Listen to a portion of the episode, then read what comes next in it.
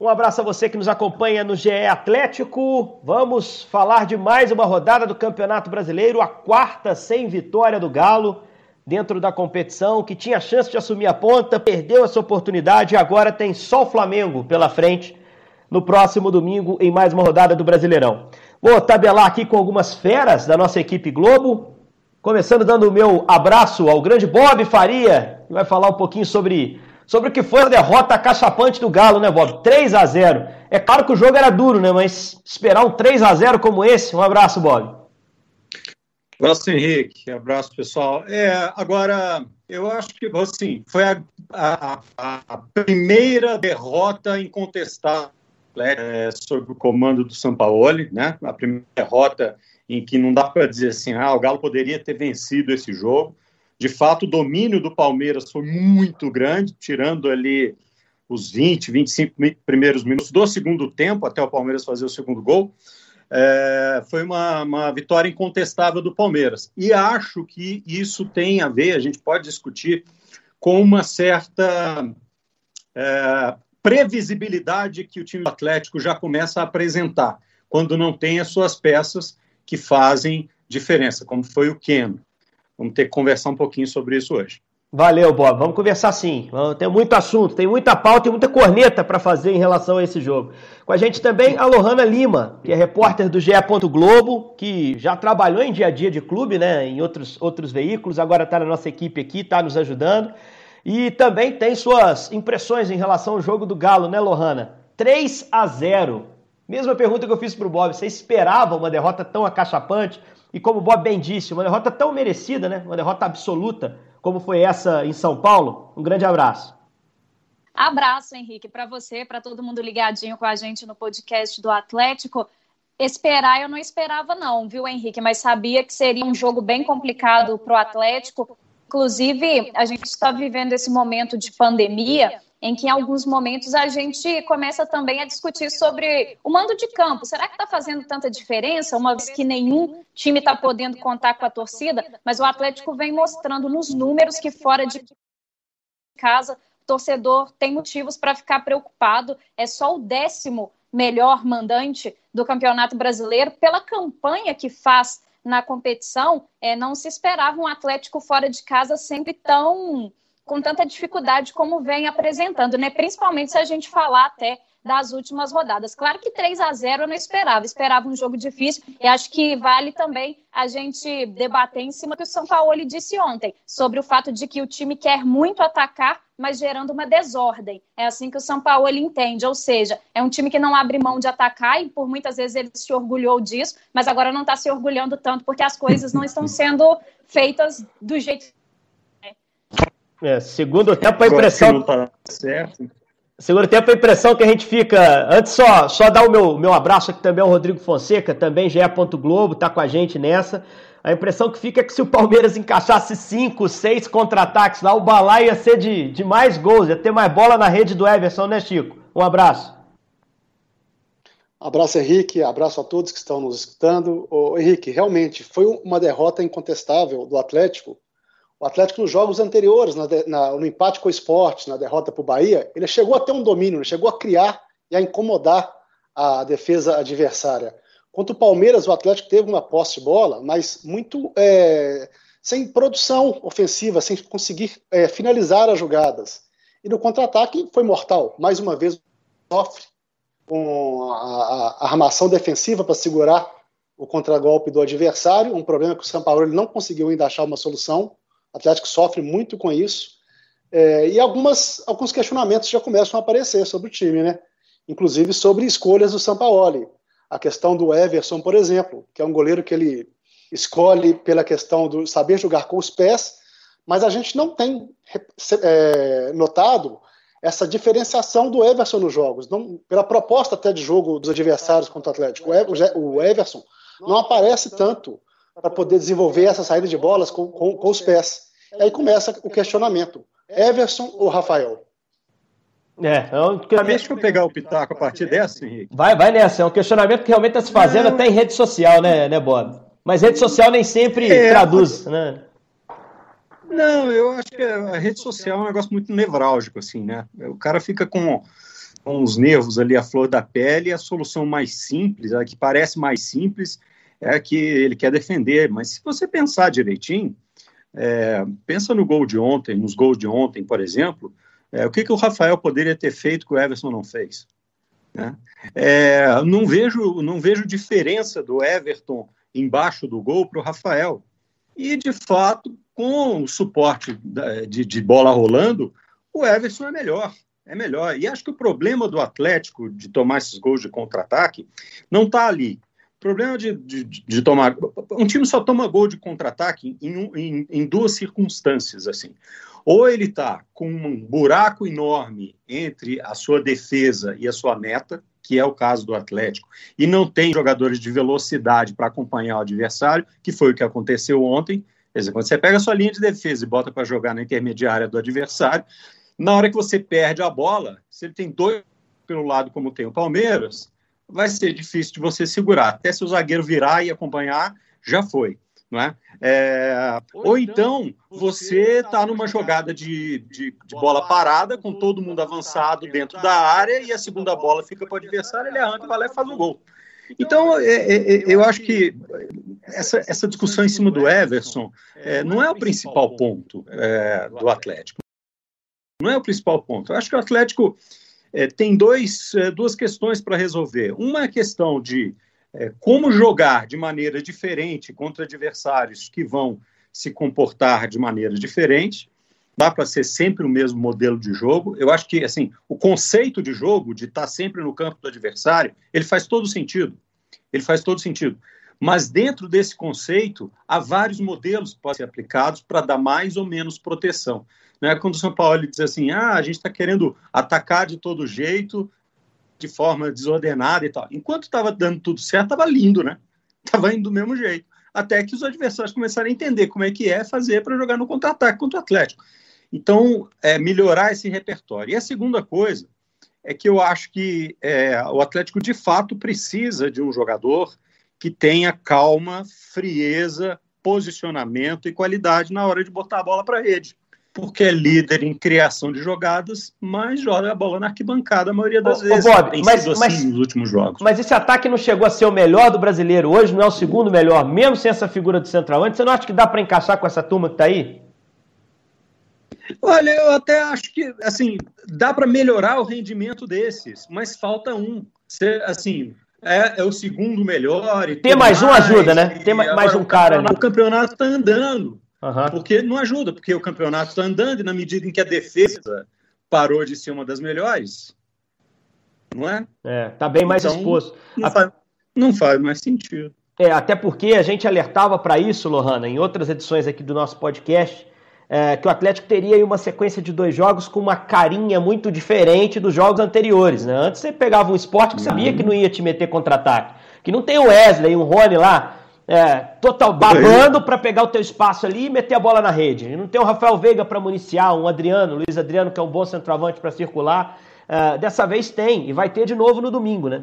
Acha que, que tem que mudar alguma coisa? Escalação? Você concorda com o Bob que tem que adaptar o jeito de jogar? De acordo com o adversário, não abrindo mão completamente da ideia de jogo que o São Paulo implanta. O Bob foi claro em relação a isso, mas adaptando, pensando no adversário. Ou você acha que o, o Galo tem que insistir da forma que está jogando? Uma hora essa bola vai entrar, o jogo vai ter uma cara diferente, o time vai retomar o caminho de vitórias? Então, eu vou pelo princípio de que sim, deve se adaptar de acordo com o adversário. E eu acho que dá para fazer isso sem abrir mão demais do que ele pensa em relação ao jogo e das filosofias e conceitos. Pelo menos eu acredito que dê para fazer isso. Agora, Henrique, a questão é que assim, é, o Atlético ele tem, como o Bob citou anteriormente, um, um retorno muito importante para esse jogo contra o Flamengo, que é o Ken. Então, da mesma maneira que o Flamengo vai ter os seus jogadores ali de ponta agudos, que são extremamente perigosos, o Atlético também volta a ganhar em relação a esse time que enfrentou o Palmeiras, porque a gente viu ontem que é, os pontas, principalmente, não funcionaram muito bem. Depois a entrada até do uhum. Marquinhos, que estava meio sumido né, da, da, das pretensões do São Paulo, voltou a aparecer e não entrou foi bem é, no segundo tempo. Foi muito mal, né, Bob? E aí o Atlético mal. tem esse ganho para o jogo contra o Flamengo. Mas eu acredito sim, ou Henrique, até queria, inclusive opinar sobre uma situação, né? É, com esse protesto que aconteceu da torcida pegando no pé de figuras específicas, no caso Everson e do Guga, que são jogadores inclusive de defesa, até que ponto, né, esses jogadores também para o jogo contra o Flamengo, de alguma maneira, não vão chegar um pouco mais, como é que eu posso dizer, desestabilizados. Né? Claro, Pressionados. É, claro que são jogadores profissionais acostumados com a pressão, mas imagina, um time que é terceiro colocado na tabela, com um jogo a menos ainda no primeiro turno, toma um protesto desse, a torcida é, especificando né, e citando nomes, dando nomes a quem não agrada nesse momento, nessa sequência. Fico pensando para esse jogo do Flamengo. Será que o Sampaoli, talvez não no gol, mas será que, que na lateral direita, inclusive quando a gente pensava que ele fosse colocar o Guga na reserva depois daquele erro, né, que gerou o gol contra o Bahia e ele acabou é, voltando no jogo seguinte como titular, será que seria o momento talvez do Sampaoli resguardar? É, sabe, é uma né? questão que... Então, olha só, Lohan, deixa eu, deixa eu falar sobre Amarra aí, Bob, isso aí. Vamos pensar, vamos, vamos, falar, vamos falar prática na prática. Qual foi o erro do Everson é, nesse jogo? Qual foi, qual foi o frango que ele tomou? Qual foi a falha que ele cometeu? Qual foi a saída de, errada né, que ele deu? O Guga, de fato, ele, quer dizer, o Everson teve uma, né? Teve uma, uma, uma, uma saída. É, o Guga, de fato, ele errou mais do que se pode errar num sistema de jogo como esse, com passes curtos para trás, dando bola para adversário e coisas assim. De fato, o Guga errou mais do que esse. Agora eu pergunto para vocês, pergunto para você, Henrique, pergunto para todo mundo que está aí. A alternativa é melhor do que o Guga? É, o problema é a característica. O problema é a característica, né, Bob? Porque o Mariano não é esse então. cara para trabalhar a bola por dentro. E, e também não está bem é? tecnicamente, né? Esse é o problema. É. Você tem que pensar na ideia. Coletivamente, o Guga é o lateral que mais se adapta a essa forma de jogar. É. Tem que ter um pouco mais. Fazer o quê? Botar o Igor Rabelo lá de novo? Não, ou o Gabriel, né? Que ele até acho que pensou no Gabriel como ser um, um bom passador, mas o Gabriel não deve estar treinando bem. A gente não vê os treinos. Eu vi torcedores pedindo o Mailton, né? Uma oportunidade para ele. Não, não que é, já teve em algum momento, mas não sei se é, mais à frente, né? seria. né? Com o São Paulo ele é usado é. mais à frente como, como ponta ali. Né? Não é. do Savarino. Eu não sei, sinceramente. Vou botar o Chico na jogada aqui, porque é importante a gente citar a ausência do Keno, assim. Vou primeiro dar um pitaco meu. Acho que no primeiro tempo o Keno fez zero falta, porque a bola nem chegou ali nas pontas do ataque. O Keno não voltaria para articular. O problema no primeiro tempo foi transição. O Keno não resolve isso. Mas no segundo tempo, naqueles uhum. 25 minutos que a bola começou a chegar ali, se você tem o Keno para achar uma jogada, para tentar uma jogada e, e te oferecer aquele, aquele fecho da jogada com mais qualidade, a história poderia ser diferente. Fala da volta do Keno pra gente, Rodrigo. O que, que você acha que vai impactar no jogo, a importância e se realmente é, ele fez falta por uma parte do jogo ou o jogo inteiro contra o Palmeiras? E sobre as mudanças que o São Paulo tentou nesse jogo contra o Palmeiras, né? Porque ele foi além da reposição ao Keno. O Zaratio foi a peça que entrou que não estava, e ele ainda fez mais trocas, né? Fez a troca do Sacha, fez a troca do Franco, no lugar do Franco, ele usou o Alan como primeiro homem, Jair de segundo. No lugar do Sacha, o Marrone como a referência. Não funcionou? É, eu pergunto isso é. ao Rodrigo, se ele achou que nenhuma funcionou ou se mantém, né? É, nenhuma dessas mudanças é, funcionaram, né, o, o Henrique? O, o, Marrone também não conseguiu é, se apresentar, a bola também pouco chegou para ele. O, o Marquinhos é, entrou muito mal no jogo, praticamente todas as bolas ele perdeu, não conseguiu completar nenhuma jogada. Inclusive, no terceiro gol do Palmeiras, um passe. No segundo. Erra na, na no segundo. Ele, ele, cruza errado no segundo e, e, a bola vai lá dentro do gol, né? Para, termina com o gol do Palmeiras. É, o, o, o Zarate ainda não conseguiu ainda pegar um ritmo, ele vinha muito tempo parado lá no futebol argentino. Já chegou estreando, né? Foi regularizado um dia, já foi relacionado para a partida seguinte, já foi jogando, pouco treinou com o time. Tem a questão do ritmo, que ele ainda não, não, não adquiriu. E o Keno tem muito a acrescentar para o Atlético. É o principal atacante do Atlético, é o artilheiro, é o, é o jogador que mais recebe bola, erra muito, mas participa, se apresenta para o jogo. O Keno não se esconde. Por isso é até erra muito. Mas é um jogador que pode dar uma qualidade, uma, uma esperança nova ali para o ataque do Atlético, que agora tem um jogo contra o Flamengo abrindo turno. Completar cinco partidas sem vencer nessa virada de turno pode complicar um pouco os planos do Atlético. Vou até perguntar ao Bob aí, agora projetando o jogo contra o Flamengo, Bob, porque pô, o jogo que tá todo mundo esperando bastante, você tá nessa no jogo domingo, vai acompanhar a partida na transmissão. tá todo mundo esperando muito, né? Será que o, o São Paulo ele vai fazer algo parecido com o que ele fez na primeira rodada, quando ele fez exatamente o que você estava pedindo, né? adaptou um pouquinho o jeito de jogar do Atlético, né? Foi um jogo muito rico taticamente e com uma estratégia muito diferente do que a gente viu do São Paulo depois para encarar uma ameaça que era clara, um Flamengo que tinha muito volume, muita qualidade. O Flamengo vem dessa pancada aí de 4 a 1 e vai tentar no meio de semana confirmar a classificação em Copa do Brasil e se reabilitar no Brasileiro contra o Galo. Você acha que o São Paulo muda o jeito de jogar pelo que você sente? Você falou precisa, mas você acha que ele vai fazer? Você acha que vai ter mudança na escalação? O que você espera do Atlético no Mineirão no domingo? Bom, primeiro a gente precisa lembrar que naquele jogo da primeira rodada, é, ele, ele fez um monte de mudanças, inclusive de esquema dentro do jogo, né? Mas era a primeira rodada do campeonato. É a primeira rodada do campeonato. E muita coisa já aconteceu, muita coisa já se viu. É, já se viu muito do Flamengo, já se viu muito do Atlético. É, eu acho que ele é um treinador extremamente inteligente é, e sabe que contra um time, especialmente como o Flamengo, que assim como o Atlético, e o Atlético virou um pouco refém dessa, desse conceito daí, que eu acho que precisa é, pensar em outras formas de jogar, o Atlético virou refém do conceito de que tem que mandar no jogo o tempo todo de que tem que ser o time que vai ficar com a bola no campo do adversário o tempo todo, e se perdeu a bola tem que pressionar imediatamente e roubar essa bola e fazer o adversário correr atrás da bola. O Flamengo também. Então, eu acho que precisa ter uma estratégia para encaixar em quem tiver melhor nesse fundamento é, na partida. Acho que ele precisa corrigir posicionamentos de cobertura da defesa, não sei se vai trocar peças, até porque não sei quais são as peças é, que ele tem que poderiam entrar e, e, acrescentar tecnicamente. Por exemplo, vai tirar o Guto para jogar de lateral, não sei se é o caso. Mariano, definitivamente não. A, a, história do Alan de primeiro volante, o Jair de segundo não funcionou, não funcionou. Eu entraria com o Alan Franco e o Jair, é, acho que poderia funcionar melhor a volta do Keno faz muita diferença, porque ele segura, né? Não sei se vai segurar o Isla, mas é, de uma certa forma segura o lado, aquele lado do adversário. Então, certamente ele não vai é, cometer o mesmo erro de ficar preso a essa a essa ideia de que ele tem que ser o protagonista o tempo todo.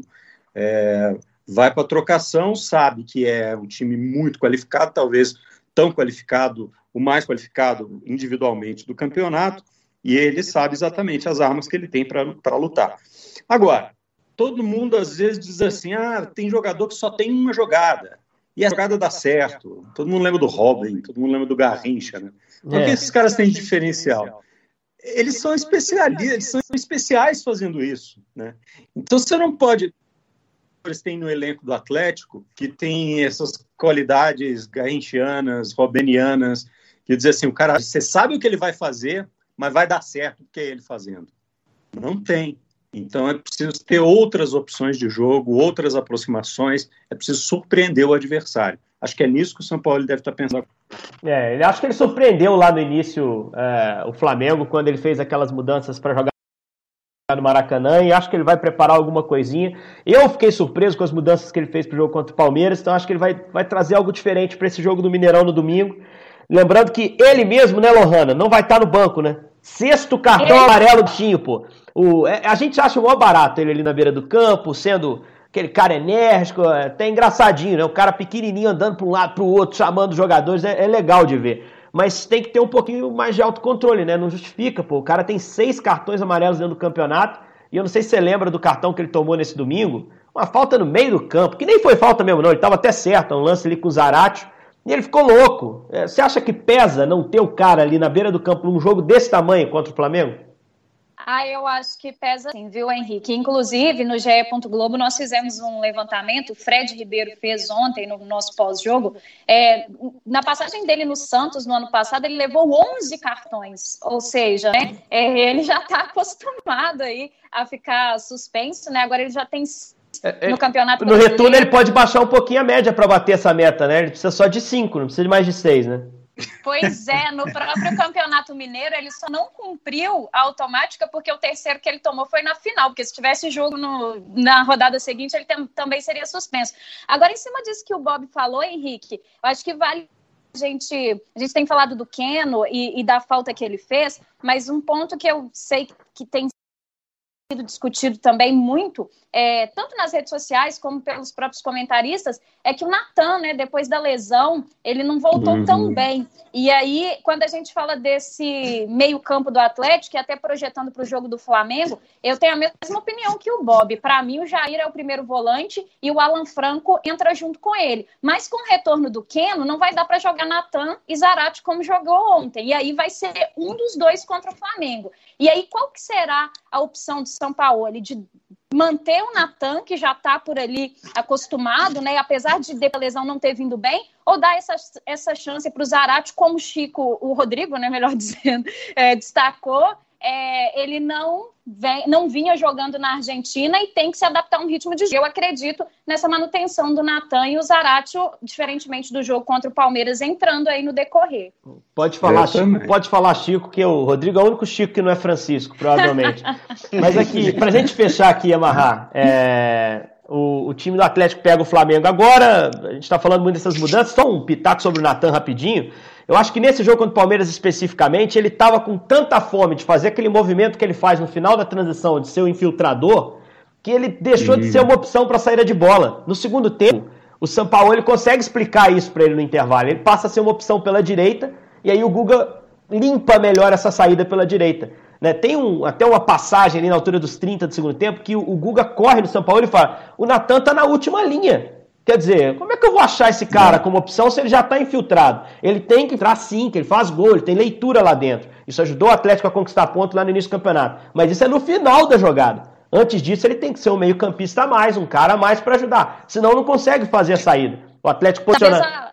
Pois não, Lohan. talvez a própria presença do Zarate tenha feito ele pensar dessa maneira. É, né? tem empurrado, né? Porque tem o Zarate por ali, mas não é o caso. É. Acho que ele, ele deixou de ser uma é. opção pro, pro Bug e atrapalhou a a, a, a, saída de bola do time, principalmente no primeiro tempo, que foi o grande problema. Mas pensando aí contra o Agora, Flamengo. Pois não, Bob. Só, só o negócio do São Paulo ele fazer falta ou não fazer falta, né? Acho que, evidentemente, que ele vai fazer falta, ele faz falta, como todo treinador que é, é digamos, participante do jogo, faz falta na beira do gramado. Mas eu acho que ele faz mais falta é, é justamente no intervalo, porque, pela regra, ele não pode descer para o vestiário para conversar com os caras no meio do jogo. Não pode participar do jogo de forma alguma, entendeu? E é justamente nesse movimento de intervalo de jogo, nessa conversa de intervalo de jogo, mesmo que seja videoconferência com o auxiliar dele, alguma coisa assim, não é a mesma coisa que o cara tá lá do lado conversando no pé de orelha de cada jogador. Eu acho que aí é que faz a grande falta. Sem dúvida. Para a gente fechar, a gente vai ter esse jogo contra o Flamengo, mas eu queria explorar outra coisa rapidinho com você, Rodrigo. É... A janela se fecha no dia 9, a janela internacional. E eu acho que o Atlético está vasculhando essa janela para trazer mais um estrangeiro. Ele tem hoje no seu elenco cinco, sendo que um é o Borreiro, que nem tem sido muito utilizado. Os outros quatro têm jogado regularmente.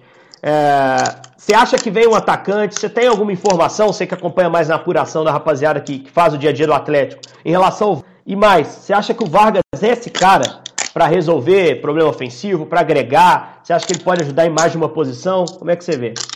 É, o Henrique, são sete dias né, para a janela fechar. O Atlético está em busca realmente desse jogador é, para ataque. Vargas é, é um nome que o São Paulo deseja. A saída dele não é fácil. Ele tem um contrato lá no México ainda até o final do, do, do ano, mas o clube não quer. E é uma opção para o São Paulo. O São Paulo está pedindo porque deve enxergar o encaixe para ele no, no, no, time. Conhecer o cara, ele conhece, né? Pra... Conhecer o cara, Sim, ele conhece. Então, trabalhou na Laú e trabalhou na seleção chilena. Muitas vezes o torcedor pode questionar um jogador, uma contratação, mas o treinador, ainda mais do, do, do quilate do São Paulo, ele tem esse olhar de saber qual jogador pode encaixar, pode dar a resposta que ele espera no time.